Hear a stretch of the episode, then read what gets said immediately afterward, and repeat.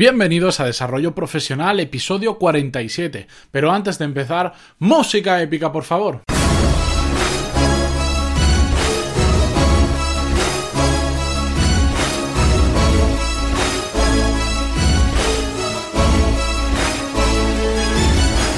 Muy buenos días a todos y bienvenidos a Desarrollo Profesional, el podcast donde hablamos sobre todas las técnicas, habilidades, estrategias y trucos necesarios para mejorar en nuestro trabajo, ya sea porque trabajamos para una empresa o porque tenemos nuestro propio negocio. Ya estamos a un viernes más a las puertas del fin de semana, listos para empezar a recargar las pilas, para prepararnos para la semana que viene. Pero antes de ello, vamos con el episodio de hoy y es que hoy os traigo un tema que, antes viene precedido por una breve historia que quiero compartir con vosotros. Y es que resulta que Hace unas semanas hablaba con un cliente mío que tenemos un proveedor, bueno, tenemos muchos proveedores en común, pero me empezaba a hablar sobre este proveedor que tenía algunos problemas, porque me decía, bueno, es que es, hace su trabajo súper bien, la verdad es que nos lo ha resuelto súper bien, me, me, decía, mi cliente me lo decía a mí sobre el proveedor, hace muy bien su trabajo, pero en el resto es un absoluto desastre, y no lo quiero ver nunca más, no quiero saber nada más de esa persona, porque es un desastre, es súper bueno haciendo lo que hace, es súper buen profesional, pero después la lía, no se puede hablar con él, es un desastre, me pasa las cosas mal, se enfada por nada, parece que sea él el cliente y no, no entiende que soy yo el que le está pagando. Y todo esto me lo decía un cliente sobre un proveedor que teníamos en común y yo no podía hacer más que reafirmarle porque a mí me pasa exactamente lo mismo. Y como no es el único caso que conozco y que he estado comentando con otros clientes en los últimos meses de diferentes proveedores, esto me ha dado a pensar sobre la diferencia entre ser un buen técnico y ser un buen profesional. A técnico me refiero mm, a hacer bien lo que te dedicas a hacer. Simplemente técnico se asocia más a ingenieros industriales y cosas así, pero bueno, me refiero a hacer bien lo que haces y ser un buen profesional. ¿Por qué? Porque hay gente que es muy, muy buena, muy buena en lo que hace, como el ejemplo que os ponía al principio. Esta persona es súper buena en lo que hace, de, de los mejores que yo he conocido. Pero esa gente que es muy buena en lo que hace, pero es muy mala en el resto de cosas, los convierten en malos profesionales. Son muy buenos técnicos, pero son malos profesionales. Un buen profesional es que es, aquel en el que el conjunto de todo lo que hace, no solo lo que, eh, en lo que se centra principalmente, sino en todo lo que hace, es bueno. Y os voy a poner para esto un ejemplo.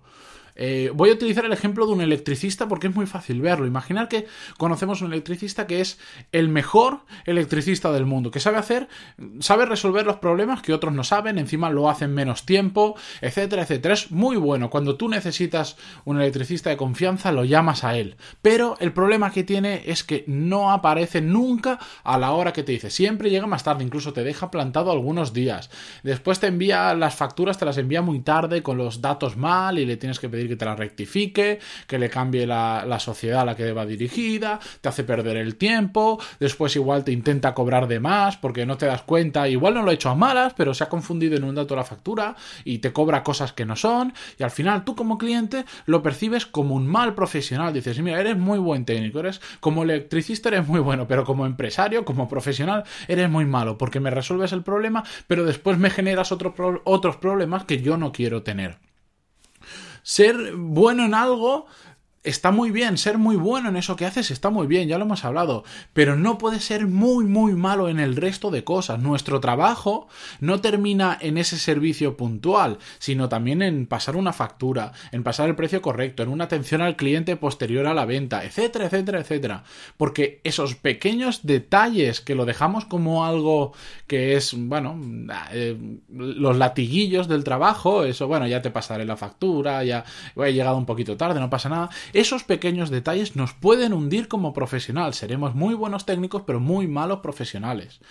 La excelencia, dicen por ahí, está en los detalles. Y es que es absolutamente cierto. Podemos hacer todo muy bien, pero nos dejamos un pequeño detalle, un pequeño fleco suelto y ya nos van a percibir como malos profesionales. En el podcast 39, si recordáis, hace unas semanas, hablamos sobre fortalezas y debilidades. Y lo que, lo que me gustó transmitir ahí, lo que me empeñé en transmitiros, es que por supuesto que nos tenemos que focalizar en nuestras fortalezas y hacerlas más fortalezas aún, pero las debilidades tenemos que llevarlas a un mínimo.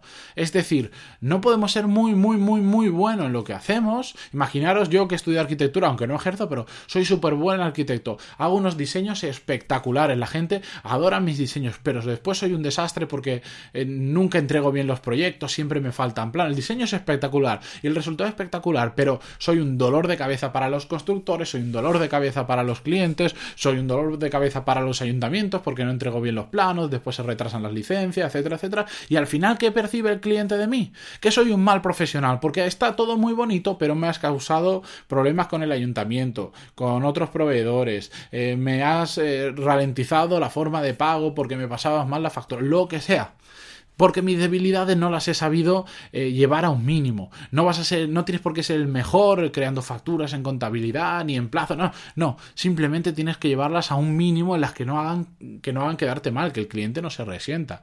Y si no sabes llevar esas eh, debilidades a un mínimo, simplemente no quieres perder tiempo en eso, no quieres invertir tiempo en llevar tus debilidades al mínimo, externalízalo. Por supuesto, si dices, "Yo no quiero saber nada de contabilidad, siempre tengo problemas con la contabilidad, porque después no me cuadran la factura, no me pagan, me enfado con los clientes porque me pagan un poco más tarde, etc. Externalízalo, llévalo a una a una gestoría y que lo hagan por ti, una empresa contable que lo hagan por ti. Todo lo que las debilidades que no quieras cumplir, que no quieras llevarlas al mínimo, externalízalas, pero que no te penalicen, que no te penalicen esas fortalezas que tú tienes. En mi caso, eh, si ejerciera de arquitecto, por supuesto, pues toda la parte que no me gusta hacer y que probablemente se me dé mal porque no le pongo ningún interés, trataría de externalizarlo lo máximo posible.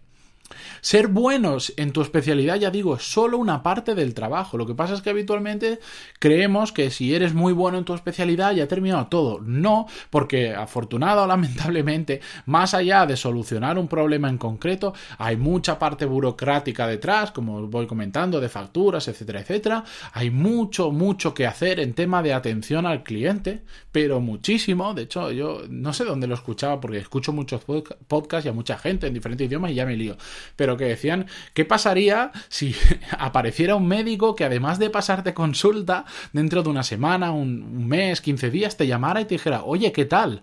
Bueno, eso sería yo, no conozco ninguno, yo lamentablemente no he tenido a ningún médico, seguro que lo sabrá, que haga eso, que haga un seguimiento de, su paciente real y sincero, no simplemente por llamar y, que crea que le estoy eh, llamando y que se acuerde de mí, no, no, por ver cómo está esa persona y si sí está bien, perfecto, y si está mal, pues le diré que vuelva o iré a verlo o le daré un tratamiento, lo que sea. Eso sería genial y es que en atención al cliente tenemos un déficit actualmente brutal y muchas empresas creen que su trabajo termina una vez te entregan un producto o te terminan un servicio y eso no es así y mucha gente termina siendo muy mal profesional sobre todo por la, atención al cliente después de haber realizado ese servicio.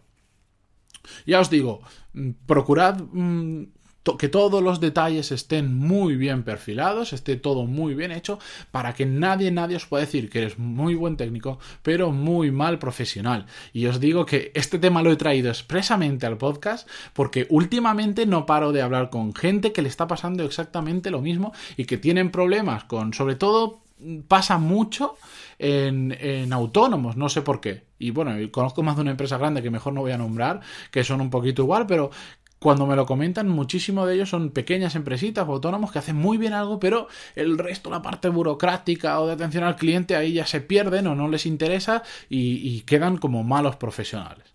Así que nada, yo espero que, que, no os pase a vosotros y si os está pasando o habéis detectado que algún cliente se enfada por estos temas, es muy fácil corregirlo, simplemente es hacer las cosas bien. Así de fácil y así de complicado a la vez.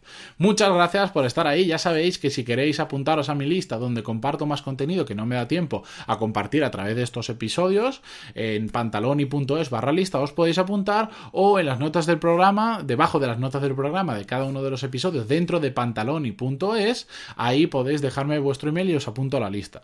Así que nada, muchísimas gracias por vuestras valoraciones en iTunes de 5 estrellas, por vuestros me gusta y comentarios en iVoox que tanto me ayudan a que más personas eh, me conozcan, conozcan el podcast y compartan más de lo que saben ellos con nosotros.